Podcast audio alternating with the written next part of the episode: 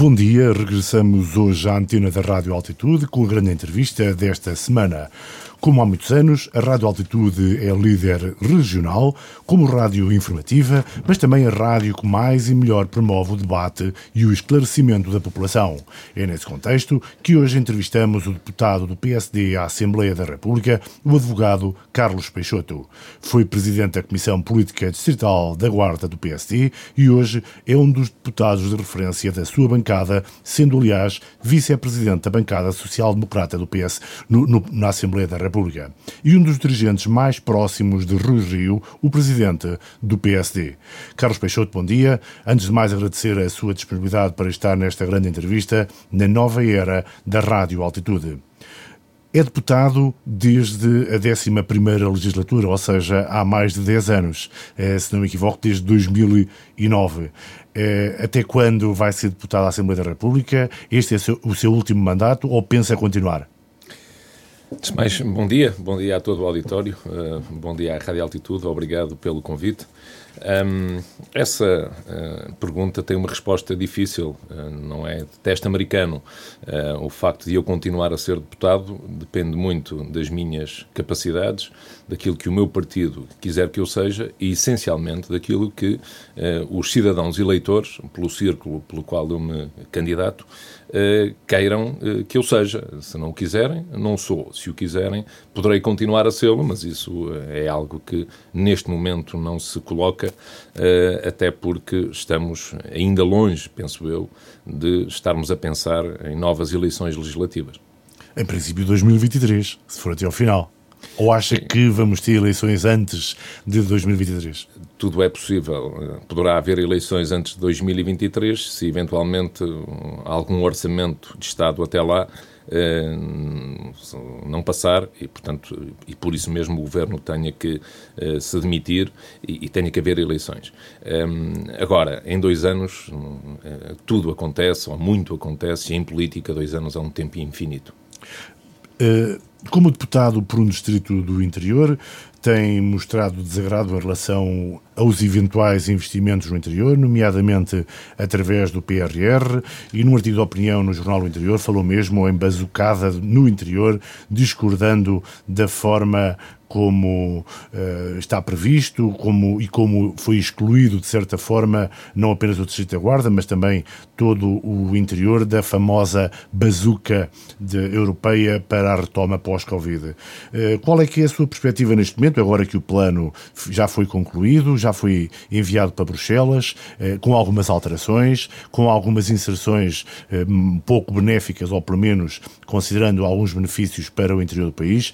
Acha mesmo que o PR PRR excluiu o interior ou ainda temos que ser otimistas? Aquilo que eu disse na altura, no artigo que escrevi no interior, digo hoje sem tirar nem pôr. Para o interior do país, uh, aquele plano que se denominou bazuca, e foi o primeiro-ministro uh, que usou essa expressão, uh, não é para o interior mais do que um estalinho de carnaval. Uh, e depois o Primeiro-Ministro, uh, como achou que, que, a expressão bazuca era excessiva, começou a usar a expressão vitamina, uh, que aquele plano era uma vitamina para o país. E eu disse no jornal anterior que não era uma vitamina, mas era apenas um, um gomo de tangerina.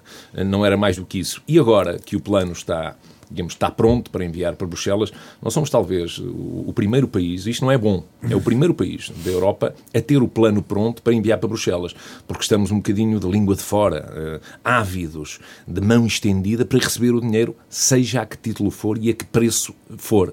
O plano uh, de resiliência e recuperação português não foi bem discutido. Aliás, foi executado, desenhado por uma só pessoa. Não está em causa os méritos nem os créditos dessa pessoa, que é o engenheiro António Costa e Silva. Não é, um, não é, um, não é o primeiro-ministro António Costa, o engenheiro António Costa e Silva, um pensador português. Mas repare que em Espanha, em Espanha, aqui ao lado, houve 100 personalidades que prepararam e desenharam o plano espanhol. Agora repare, é evidente que uma pessoa só não pensa tão bem uh, como pensam 100 personalidades de reconhecido mérito. E, portanto, neste momento, quando chegamos ao fim de toda esta discussão, chegamos à conclusão, e eu próprio já eh, me certifiquei disso com uma pergunta que fiz ao Ministro do Planeamento, que é talvez o ministro mais centralista do governo do Dr. António Costa, eu próprio lhe coloquei a questão e ele foi uh, verdadeiramente cristalino na resposta. Este plano não é para ajudar o interior. O que diz o governo é que o interior será ajudado no novo, no, no, novo, no novo quadro comunitário de apoio, portanto, com outro fundo europeu, com outro programa europeu, que é o Portugal 2030. Portanto, este plano eh, para o interior é um embuste, é uma patranha, é, é de facto uma fraude, porque só lá aparecem umas palavrinhas a dizer coesão territorial porque Bruxelas obrigou o governo português, para além de vários eixos, obrigou o governo português a colocar lá alguma coisinha sobre as florestas e sobre a gestão hídrica do território. Mas repare, Luís, nas florestas, o país inteiro, o que vai receber é apenas eh, dinheiro para combate a incêndios. Mas sabe quem é que vai receber esse dinheiro? Não são os bombeiros eh, voluntários que estão pulverizados e bem pelo país inteiro. É a Associação Nacional de Proteção Civil, são as Forças Armadas uh, e são uh, entidades que estão sediadas uh, em Lisboa. Portanto, isto é tudo mal demais, sinceramente, mal demais. E, portanto, a minha esperança é que o Portugal 2030 possa vir, no fundo, suprir as lacunas, as omissões brutais que tem este plano, que, como disse o Ministro do Planeamento logo desde a primeira hora, o que ele disse foi que os novos dinheiros que vêm sobre este plano devem ajudar apenas as áreas metropolitanas, que é aí que estão, digamos, os grandes problemas de habitação, de pessoas, enfim. Eh, isto é tudo discutível, mas foi isto que ele disse e não há um sobressalto cívico, uh, uh, nem um murro na mesa que se dê no interior do país relativamente a isto. E, portanto, ele vai empurrando com a barriga, e o Governo e a Ministra da Coesão Territorial vão sempre dizendo que haverá outros programas para acudir a isto. A verdade é que eu perguntei há três dias à Ministra da Coesão Territorial se tinha garantido ou não que o uh, Programa Operacional do Centro assegurava ou não, no Portugal 2030, a mesma dotação financeira que assegurou Portugal 2020. Ela diz que está a tentar isso, com muito esforço, e que vai tentar pelo menos a dotação seja igual. Ora bem, se a dotação for igual, obviamente que não há coesão territorial, porque o Portugal 2020 teve uma dotação e o que nós vimos foi que uh, as assimetrias se agravaram, uh, o litoral continua mais pujante, mais rico, mais atrativo, e uh, o, o, interior do país continua com as dificuldades que nós sabemos. Portanto, isto é uma desilusão profunda. Uh, sinceramente, é, é uma frustração dias, muito grande. Nos últimos dias, uma das coisas que precisamente o Ministro do, do Planeamento uh, referiu foi a necessidade de avançarmos com um estudo, mais um estudo, um plano, nomeadamente na ferrovia, porque Portugal não tem plano de ferrovia. Até que ponto é que essa, essa, esse plano, essa planificação do comboio, eh, nomeadamente a possibilidade de chegar a Bragança, a Vila Real, mas também a Viseu, e até que ponto é que pode ser um benefício para o interior ou não? Bom, em primeiro lugar, o Luís disse bem, eh, Portugal tem hoje tantos quilómetros de ferrovia como tinha em 1893 veja como nós estamos. E, e, a culpa não é deste governo, nem do anterior, no fundo é de uma cultura eh, que se instalou no país de que aquilo que verdadeiramente em que se devia apostar era nas, na, na rodovia, nas autoestradas. Eh, qualquer ideia eh, a esse nível é bem-vinda. Só que a melhor forma de nós, neste país, nada fazermos é anunciarmos a criação de grupos de trabalho e de comissões para estudar assuntos está tudo estudado. Nós, uh, uh, claramente, que sabemos que precisamos de uma linha da beira alta requalificada, rápida, de ligação uh, veloz de Aveiro à Espanha e depois à Europa, com capilaridades, obviamente, para Viseu, se for o caso, mas isso não é o mais fundamental. Agora, o mais fundamental é, de facto, requalificar, como deve ser, a linha da beira alta, a linha da Beira Baixa, que acabou, vai, vai agora ser inaugurada, mas repare, eh, apenas eh, recupera 20 minutos relativamente àquilo que acontecia há 50 anos atrás, eh, em termos de tempo. Enfim, nós estamos muito longe de procurar na ferrovia as alternativas que devíamos ter. Mas sim, mas é de facto, digamos, uma, uma visão estratégica que o país tem que, tem que ter nos próximos anos, porque de estradas já estamos mais ou menos servidos, agora vamos nos preocupar em conservar as estradas que fizemos.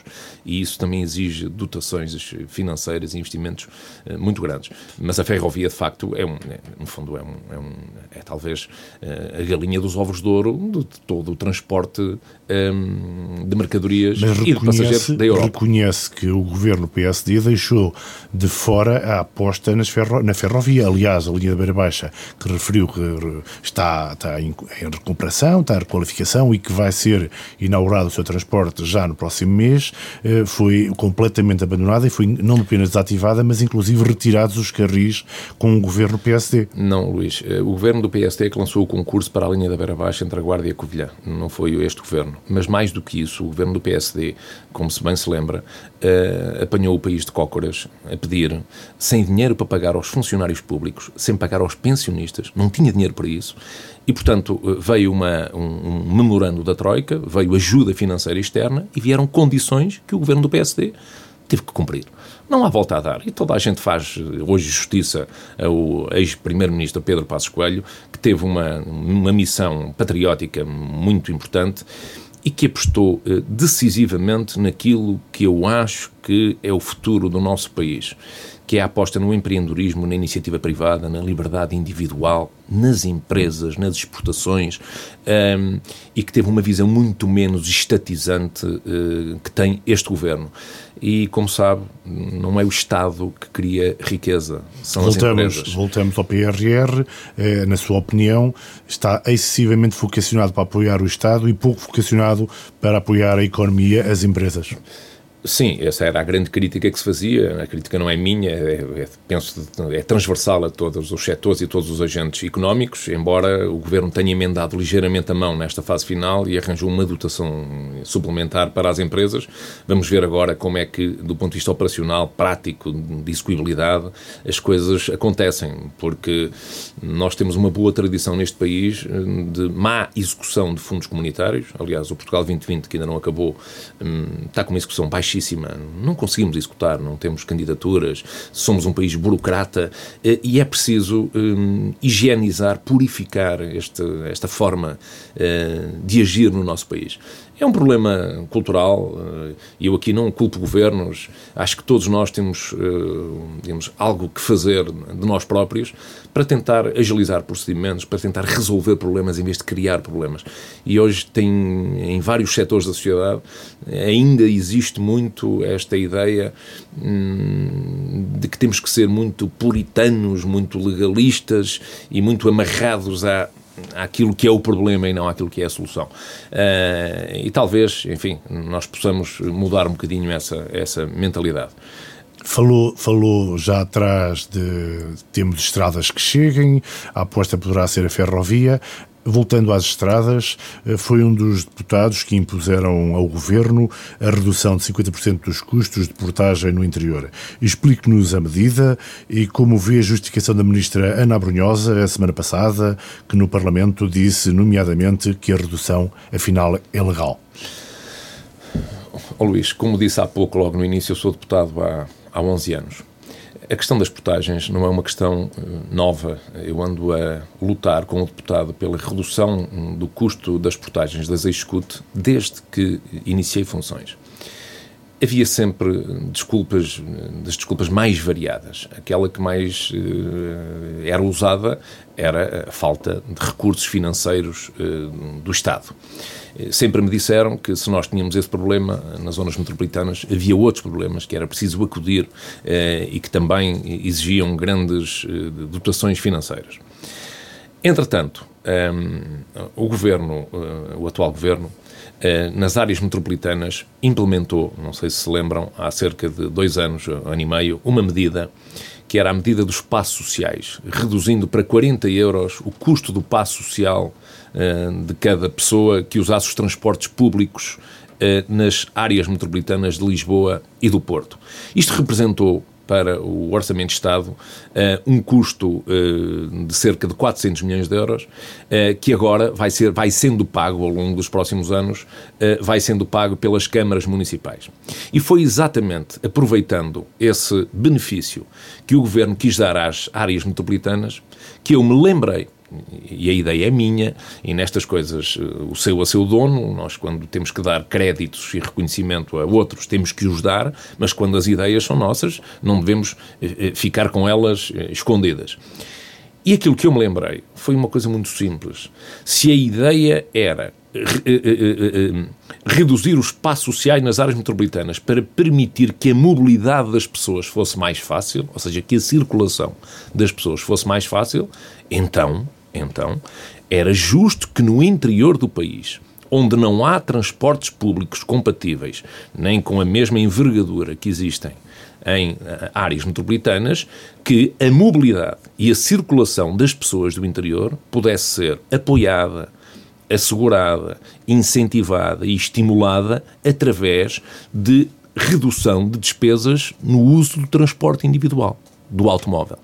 E foi aí que eu convenci, importunei muito, acredite, muito, muito mesmo. Uh, foi talvez das minhas maiores batalhas nos 12 anos uh, que levo disto e que não consegui uh, junto do Primeiro-Ministro Pedro Passos Coelho, não consegui, porque ele sempre me disse que não havia essa possibilidade, mas consegui, junto do atual líder do PSD, com que ele ehm, aceitasse que eu redigisse um projeto de lei para reduzir as portagens em 50% no que diz respeito a veículos uh, a combustão e 75% no que diz respeito a veículos elétricos.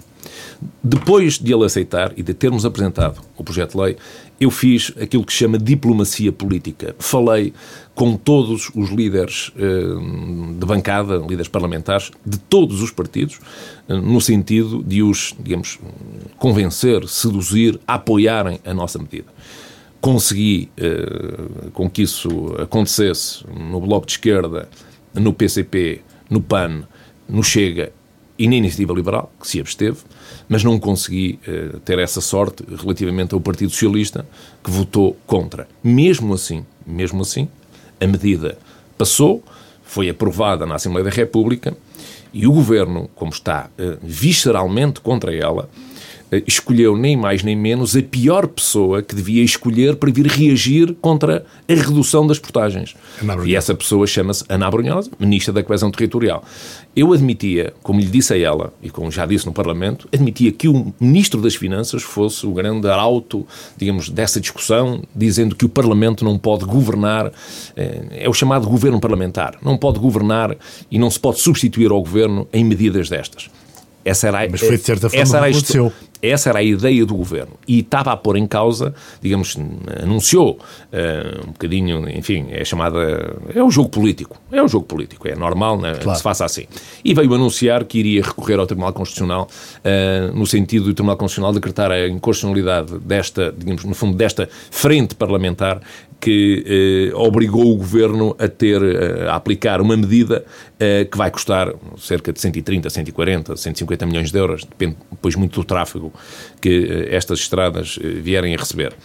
E então a ministra já veio agora dizer que depois dos estudos todos que fizeram pelo gabinete do primeiro-ministro, eh, esta medida é de facto legal e constitucional, mas veio com outra pérola e a pérola eh, é que eh, disse que o governo, sim, já viu isso, mas iria cumprir se a Assembleia da República lhe dissesse onde é que ia buscar o dinheiro para Uh, pagar estes, uh, este, este, custo acrescido de 140 ou 150 milhões de euros.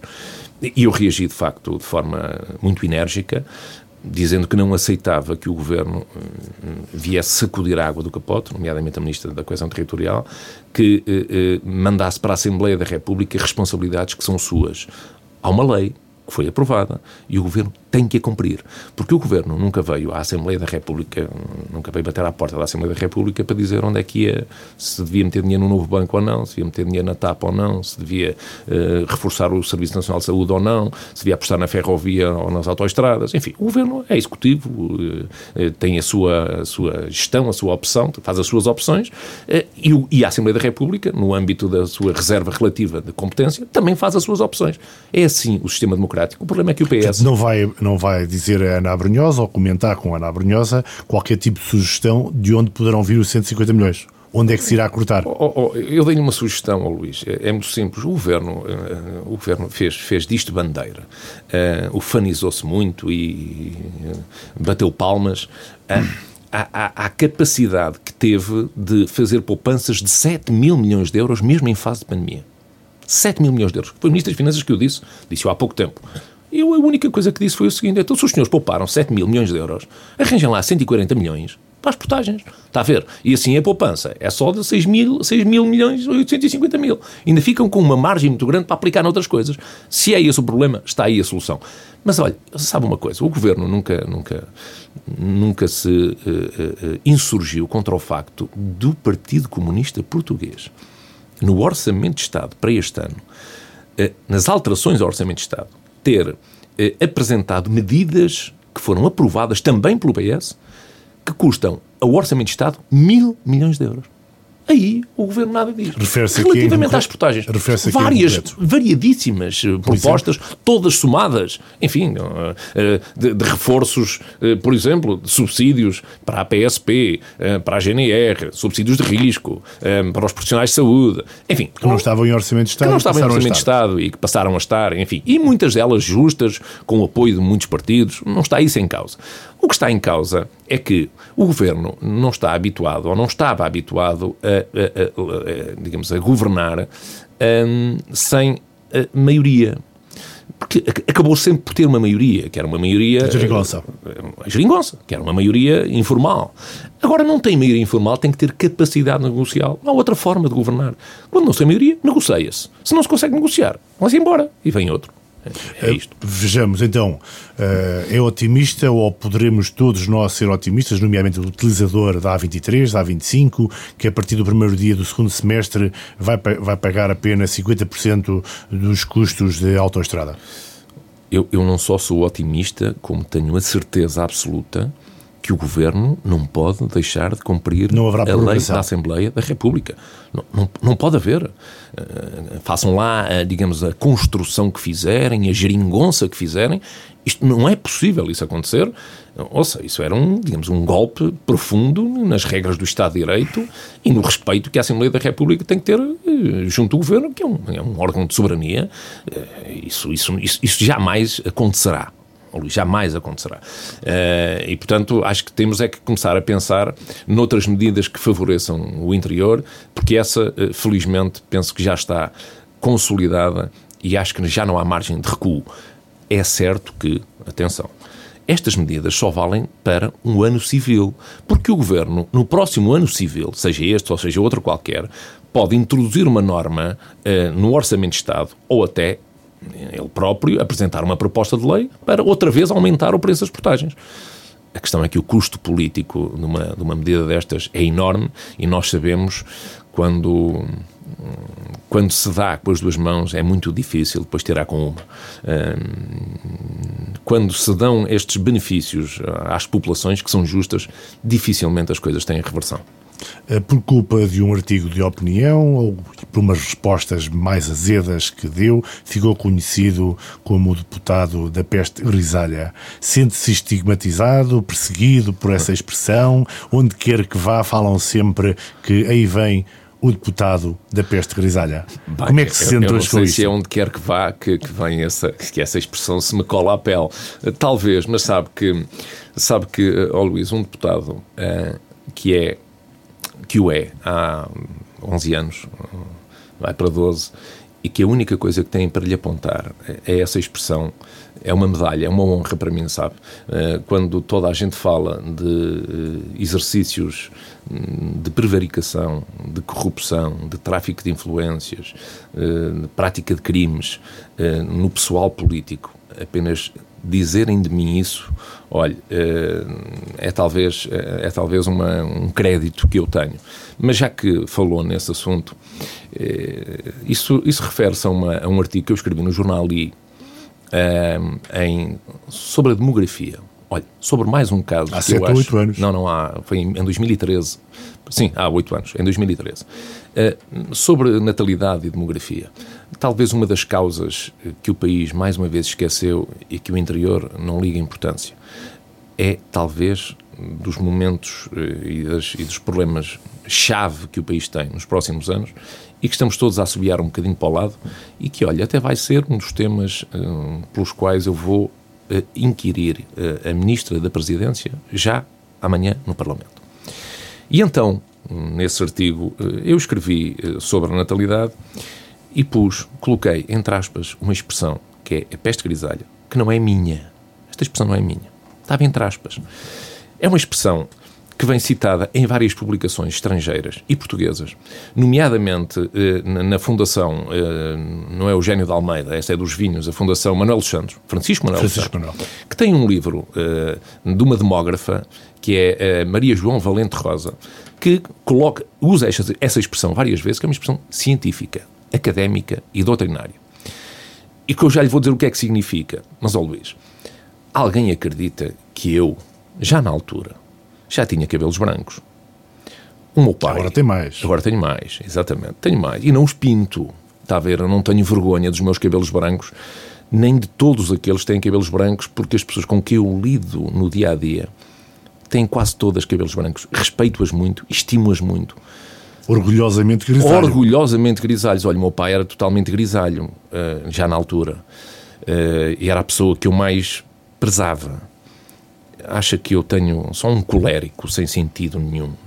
Só quem queira, digamos, transformar isto numa, num caso é que pode achar que eu estou uh, a apontar ao alvo ou estou a, a, insultar ou prejudicar alguém que tenha cabelos brancos. Olha, tenho-os o meu pai, tenho-os eu, vai tê-los o meu filho, vamos tê-los todos nós. Isto faz parte da, mas ficou-lhe colada essa mancha pois, de ficou, o homem da peste, ficou, da peste grisalha? Ficou por uma razão, porque houve aí, digamos, a política está um bocadinho organizada, uh, por forma uh, a bater, uh, enfim, quem diz alguma coisa que possa ser encarada fora do normal. E eu acredito que, apesar de eu ter citado esse artigo de outras pessoas, eu hoje não o citaria. Depois daquilo que passei, obviamente que não o citaria. Mas há uma coisa que toda a gente pode ficar absolutamente sossegado. Aquilo que eu tenho feito na minha vida política, em todos os momentos, com todas as minhas forças, é procurar ajudar toda a gente, tenha ela cabelos brancos, cabelos pretos, seja pobre, seja rica, seja portuguesa, seja estrangeira, esteja bem na vida, esteja mal na vida, e especialmente são mais aqueles que estão mais mal na vida e são aqueles que são mais idosos que eu tenho protegido mais com várias ações pessoais, políticas, de intervenção que eu tenho feito em toda a minha vida. E, portanto, eu acho que eh, esse empolamento, essa descontextualização não foi bonita e nem é merecida. Porque isso só representa uma coisa do ponto de vista académico. Significa apenas isto. É o, o, o saldo que existe, ou que existia, que era muito negativo, entre nascimentos e óbitos. O saldo demográfico o saldo demográfico que se é agravou, que, é, que, se, se agravou, é que é denominado nas revistas e nas publicações sobre demografia como peste grisalha. Não são as pessoas que, eh, que têm cabelos brancos que são uma peste. Esqueça isso. Eu não sou nenhuma peste. O Luís não é nenhuma peste. Ninguém é peste. Isso não existe. Agora, é uma expressão, eh, se me disser, eh, é bonita. Não, não é. Não é bonita mas olha, foi transcrita eh, para talvez evidenciar um fenómeno que é um fenómeno muito, muito grave para, para, para os países europeus e especialmente para a população portuguesa e para o país, eh, porque nós vamos ter uma sobrecarga do Serviço Nacional de Saúde e dos, dos Serviços de Segurança Social dentro de pouco tempo, que é muito, muito difícil de combater. E o Luís prepare-se, o Luís e eu próprio, para termos reforma apenas aos 70, 71, 72 anos. Uh, e é isto que acho que ninguém está a ver, porque está toda a gente a dar tudo como adquirido. E muita gente se prende a pequenas coisinhas, a frases e esquecem o essencial. E o essencial é nós lutarmos verdadeiramente pelas nossas causas como missões patrióticas que temos que ter estigmatizado pela peste grisalha, não. gostaria de ficar antes conhecido como o redator da redução em 50% da, dos custos de portagens é, em autoestradas? Podiam, podiam, podiam dizer é o deputado das, das escudos, é o deputado das portagens. Uh, mas enfim, não, isso nunca dizem, porque sabe que é muito mais fácil evidenciar o mal. Uh, o mal, o mal propaga-se como erva em prado, uh, em prado verde. e, portanto, é muito mais fácil criticar, porque isso é como respirar. As pessoas não dão conta, mas criticar é como respirar. Do que fazer o bem. Do que evidenciar as coisas que os outros fazem por nós. Eu não estou aqui, oh Luís, na, na vida política para ser gratificado de nada, nem reconhecido de nada. Não estou mesmo. Uh, agora, acredito que eu faço isto como um sentido de missão porque é isto, é para isto que me pagam, é para isto que, que, os, que os cidadãos me elegem. É para trabalhar para eles sem ter nenhum tipo de reconhecimento. O reconhecimento tenho eu na minha vida profissional como advogado, quando resolvo um caso e, e sei que no final o cliente fica satisfeito uh, com aquilo que eu fiz, porque aí há uma uh, relação direta entre um e outro e há o resultado visível logo na hora daquilo que eu fiz. Na política, as coisas não são assim, nomeadamente na política a nível nacional e parlamentar o Parlamento, uh, o trabalho de formiga que se faz no Parlamento, nos corredores, é um trabalho invisível, muito intenso, muito, muito intenso, nomeadamente para um, um, um vice-presidente da bancada parlamentar. Eu não sei se sabe, Luís, mas eu tenho a meu cargo três uh, comissões com várias áreas de intervenção. A primeira é a Justiça e a Administração Interna, Direitos, Liberdades e Garantias. É quase tudo. É quase tudo. A segunda é o poder local, a administração pública e a coesão territorial. E a terceira é eh, a transparência, nomeadamente a conduta dos eh, deputados. Isto exige de mim uh, um trabalho intensíssimo de todos os dias. E acredito que faço-o com gosto, porque sou recompensado não pelas pessoas, mas pela minha consciência muito rapidamente, se o PSD viesse a ser governo, seria um ministeriável? Gostaria de ser ministro de um governo do Rio Rio? Oh, oh, oh, oh, Luís, quem anda na vida política tem que estar preparado para exercer todos os cargos, porque tem que ter este sentido de missão, de entrega, de dedicação, em primeiro lugar ao país, ou se quiser, em primeiro lugar à sua região, em segundo lugar ao país e depois ao partido. E, portanto, eu cá estou hum, para todos os desafios, desde que se cumpram estas premissas. Se eu for útil hum, em qualquer função, em qualquer cargo, para as pessoas que comigo vivem todos os dias, acredite que eu estou preparado para isso. Se me sentir a mais, se me sentir sem capacidades, eh, se achar que já não ando cá a fazer nada, enfim, tenho outras coisas para fazer e que foi com essas que eu me lancei à vida, que subi a corda da vida. Uh, e foi no exercício da minha profissão de advogado. Já passa das 11h30, já passámos, portanto, metade desta grande entrevista com o deputado à Assembleia da República, Carlos Peixoto. É a altura de virmos um pouco mais para a região, de falarmos de política, do que se passa no distrito que, de resto, o elegeu. O regresso de João Morato como candidato na Meda e de Fernando Andrade em Aguiar da Beira não lhe parece um regresso ao passado? Até que ponto é que evidencia uma certa falta de capacidade do PSD em se renovar, em se regenerar? Uh, repare, eu, eu, eu acho que as pessoas não devem ser postas de lado por causa da idade que têm. Olha, talvez regressemos àquilo que estávamos a falar há pouco.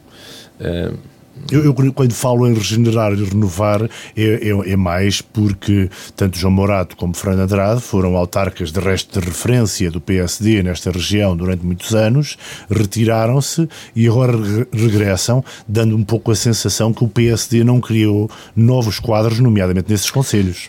Repare, se, se, se por exemplo Ronaldo sair hoje da Juventus e, e, regressar ao Sporting, onde já esteve, uh, acha que o Sporting não tem capacidade de regeneração? Tem, tem outras, tem a sua escola escola, tem a sua escola de formação, só que o Ronaldo é sempre bem-vindo.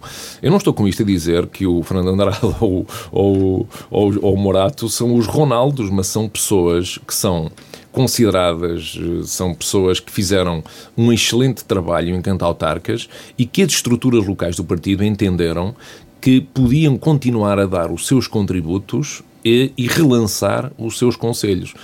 E acharam que eram as melhores pessoas para uh, exercer essa função e para assumir esse desafio. Eu acho que não há nada contra isso. Quem já exerceu funções eh, não deve estar inibido de as voltar a exercer, embora haja aquela, uh, aquele velho ditado que não devemos voltar onde já fomos felizes. Uh, não é o caso aqui. Isto é, no fundo, é recorrente Hum, não é algo que seja. São duas apostas fortes para recuperar São. duas câmaras São. que eram tradicionalmente laranjas e que o PSD perdeu há alguns anos. Repare, é exatamente por isso. São duas apostas fortes. Não é pelos nomes, é pela capacidade que eles têm de realizar, de fazer, de servir as populações, de servir as pessoas.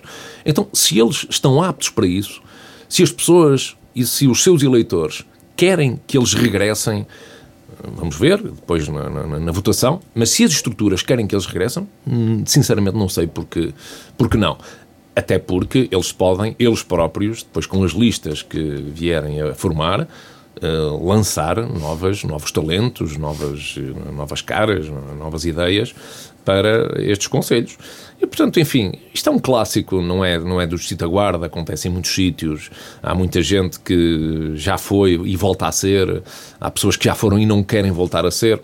Depende muito da vontade de cada um, daquilo que cada um entende que já deu ao seu conselho e que pode dar ainda mais à política. E eu é otimista em relação ao um resultado? Dois, eu estou otimista porque, sinceramente, acho que estes dois conselhos, hum, já com mandatos longos hum, de outros presidentes de Câmara, que naturalmente fizeram o seu melhor, não, não está isso em causa, dedicaram-se, esforçaram-se mas penso que está na altura de fazer a viragem. Eh, a vida política e a vida democrática faz parte, eh, quer dizer, a alternância faz parte da vida democrática e da vida política. Portanto, é normal que as pessoas cheguem a determinada altura e queiram eh, novas ideias, mesmo que elas venham de pessoas que já não são novas.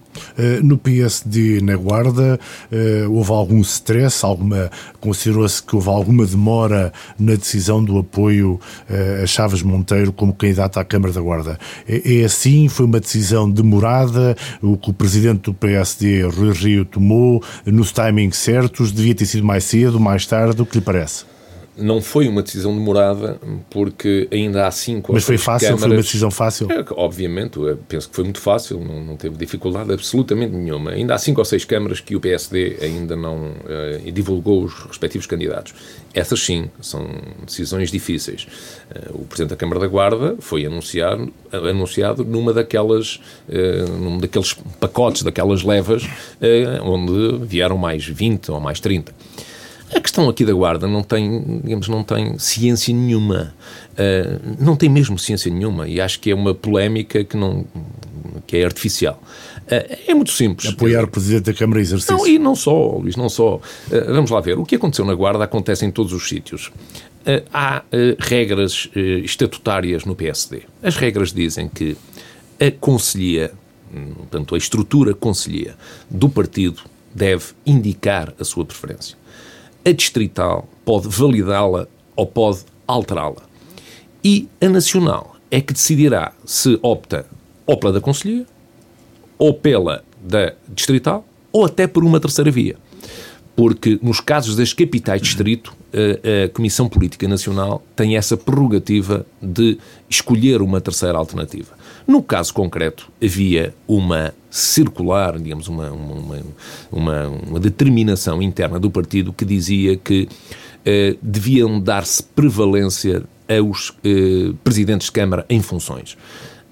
O atual presidente da Câmara da Guarda, Carlos Chaves Monteiro, estava em funções. O partido entendeu, quer a nível distrital, quer a nível nacional, que ele reunia as condições de competência, de capacidade e de conhecimento e de popularidade e de notoriedade suficientes para se candidatarem, se candidatar ao cargo. Foi ele que foi o escolhido.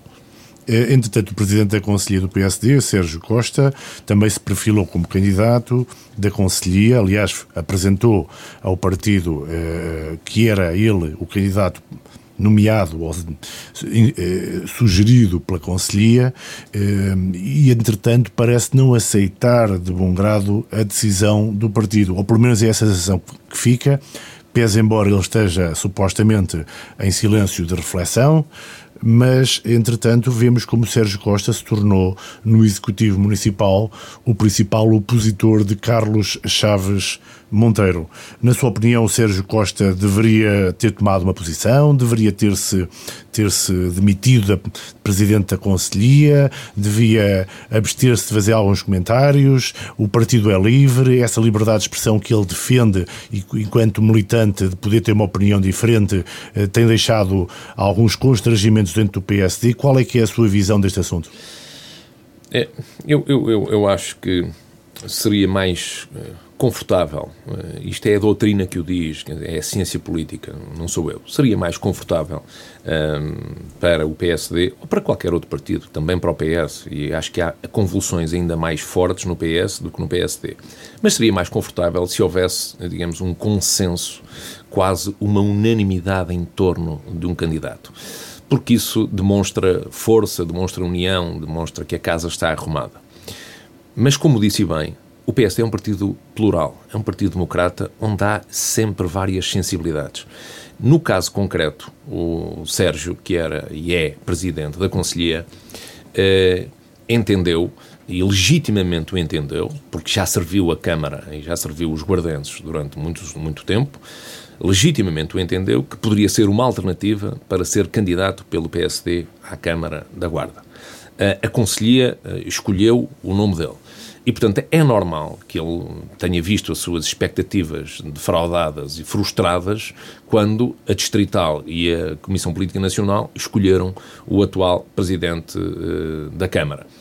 Aquilo que me parece que deve acontecer nomeadamente no seio de um partido que é democrata, mas também obedece a regras, é que nós respeitemos as maiorias e as hierarquias.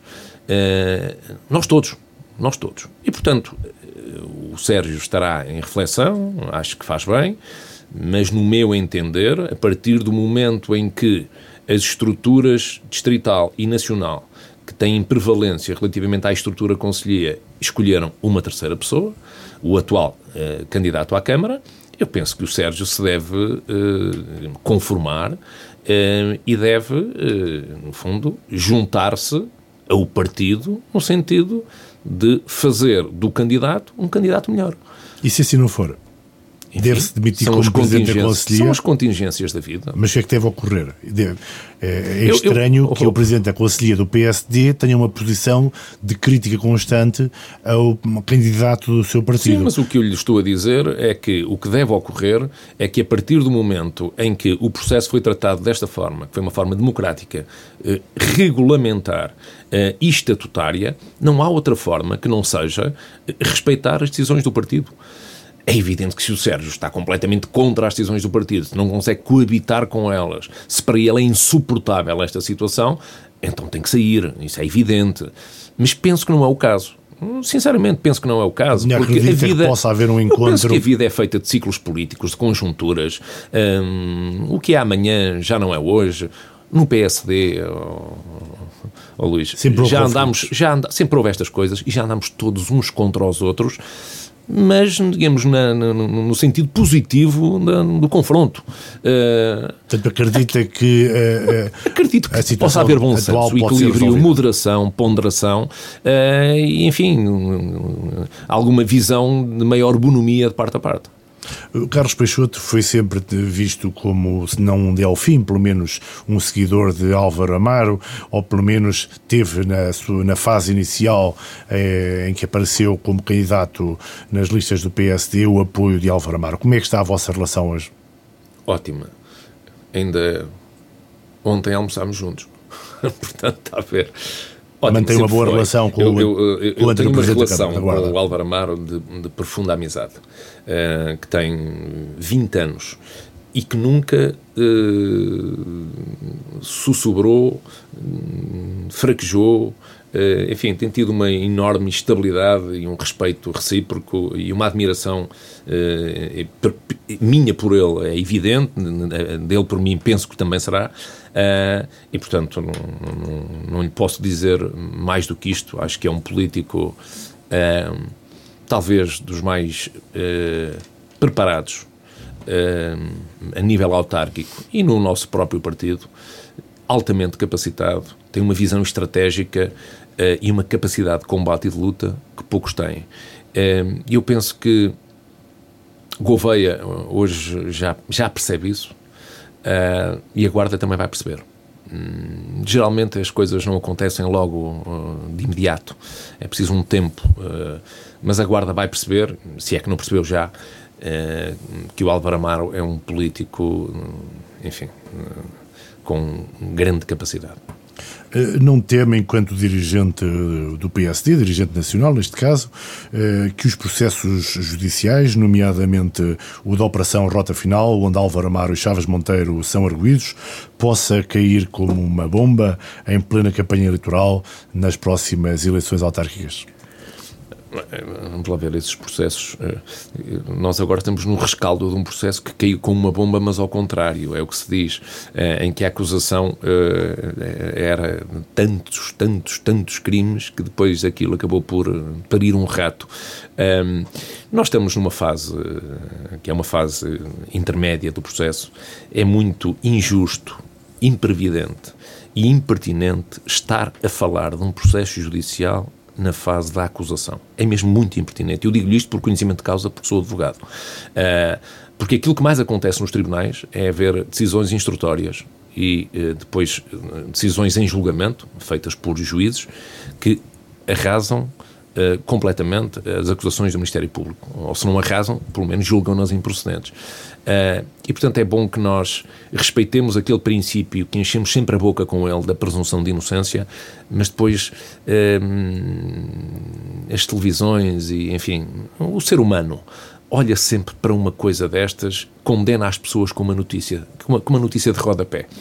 Uh, isto não me parece bom, uh, sinceramente, porque, porque ofende brutalmente o direito à honra e à consideração das pessoas e acho que nós, nestes dois, nestes casos que falou e como noutros, até naquele caso mais uh, famoso que agora nos ocupa a todos, devemos ter alguma parcimónia a tratar do assunto. Portanto, está muito tranquilo em relação a isso e esperar para ver esperar para ver. não, não quero usar aquele chavão à política, o que é da política, à justiça, o que é da justiça, um, mas não quero usar, mas, mas, usa. Mas uso, mas uso porque neste momento talvez se, talvez se justifique. Uh, mas não é, não é neste momento, não é neste momento assunto que possa estar em cima da mesa, até porque nós não sabemos se uh, algum desses processos tenha aqui algum desenvolvimento até às eleições autárquicas. Uh, deixou a liderança da Distrital da Guarda depois de esgotar os seus mandatos num ano de eleições autárquicas Quais é são os grandes objetivos do PSD, na sua opinião, não enquanto dirigente distrital, mas eh, dirigente nacional? Quais é são as grandes opções do PSD para o Distrito da Guarda? O que é que poderá considerar-se um bom resultado? Quantas câmaras se vão ganhar? Porque é aí que se vai fazer a medição. Quantas câmaras acha que o PSD poderá ganhar? Vamos lá ver. Um mau resultado é perder câmaras, um, um resultado inócuo, indiferente, uh, que se quiser um empate, uh, é ficar tudo como está. Uh, um bom resultado é ganhar mais uma câmara ao Partido Socialista. se forem mais duas, o resultado será melhor e quantas mais forem, melhor ainda. E, portanto, no fundo, o tamanho do êxito é, é, é, exatamente proporcional ao número de câmaras que se podem conquistar ao Partido Socialista. Por exemplo, a Câmara da Guarda acha que o PSD, que parte supostamente em vantagem, porque tem o poder, eh, conhecido que é também o candidato do PS. Qual é a sua leitura? É, essa é uma Câmara que tem uma importância eh, acrescida, porque é a capital distrito. Eh, além do mais, é uma Câmara que é presidida pelo PSD e, portanto, seria uma derrota, uma derrota, independentemente do resultado hum, de outros uh, conselhos, que o PSD uh, pudesse não ganhar a Câmara da Guarda. Mas eu penso que hum, isso está muito longínquo na sua opinião, portanto, a Câmara, opinião, a Câmara, de, Carlos Câmara Chaves Guarda, Monteiro parte, parte em clara vantagem. E penso que vai ganhar as eleições. Uh, falámos há bocado da Câmara da Meda, da Câmara da Guiara da Beira, aí também acredita que pode mudar uh, a cor do Executivo? Eu penso que sim, eh, sinceramente, porque quem lá está tem os pergaminhos que a população já conhece, serviu de forma com sucesso e com, muito, com muita entrega aquelas populações e acho que há um cansaço natural uh, de quem lá vive relativamente às soluções que neste momento se encontram nos executivos municipais. Se ganhar essas duas câmaras, o PSD arrisca ter um resultado extraordinário no distrito. Mantendo, obviamente, a Câmara da Guarda. Sim, foi talvez um resultado que eu nunca consegui como líder da Distrital.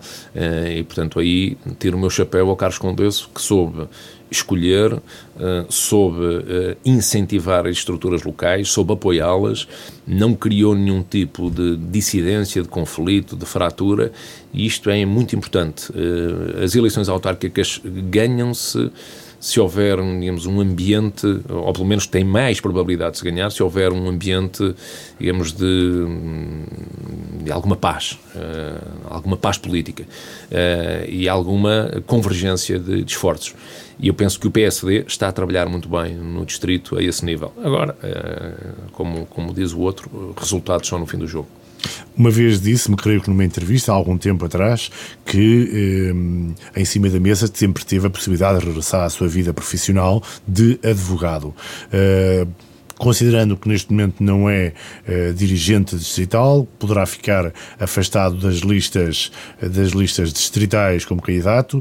Se não for um candidato decidido por Rui Rio, regressará, portanto, em 2023 à profissão de advogado em Gouveia e Ceia? Oh, Luís, eu não sei se isto é politicamente correto dizer-se ou não. Eu não estou na Assembleia da República em exclusividade de funções. Aliás, acho que a função não deve ser funcionalizada e não deve ser exercida, eh, hum, pelo menos por quem tem vida cá fora, não deve ser exercida em exclusividade. E eu não tenho. Portanto, eu sempre fui advogado, embora não consiga exercer a minha profissão como exercia antes de ser deputado. Uh, mas aquilo que me está a dizer é se eu regresso, sim, continuarei no minuto seguinte a minha vida como advogado, que acredite-me, me dá grande satisfação, me enche as medidas, tal como a vida política, a dialética, o confronto, uh, o serviço das pessoas, a resolução de problemas, faz parte quer de uma, quer de outra função. E isso alimenta a minha vida. Para terminarmos, vamos tê-lo por aí nas eleições autárquicas, em campanha, a apoiar que candidatos, em que conselhos vai estar mais vezes, para do de Gouveia, provavelmente? Luís, todos aqueles conselhos que quiserem a minha presença, eu lá estarei. Assim chegamos ao final desta entrevista. Agradecemos a disponibilidade do deputado Carlos Peixoto. Eu sou Luís Batista Martins e na próxima semana a grande entrevista voltará à antena do Altitude entre as 11 e as 12 horas com António Santinho Pacheco, deputado do Partido Socialista. Votos de uma boa semana para si que nos acompanhou durante esta hora de grande entrevista.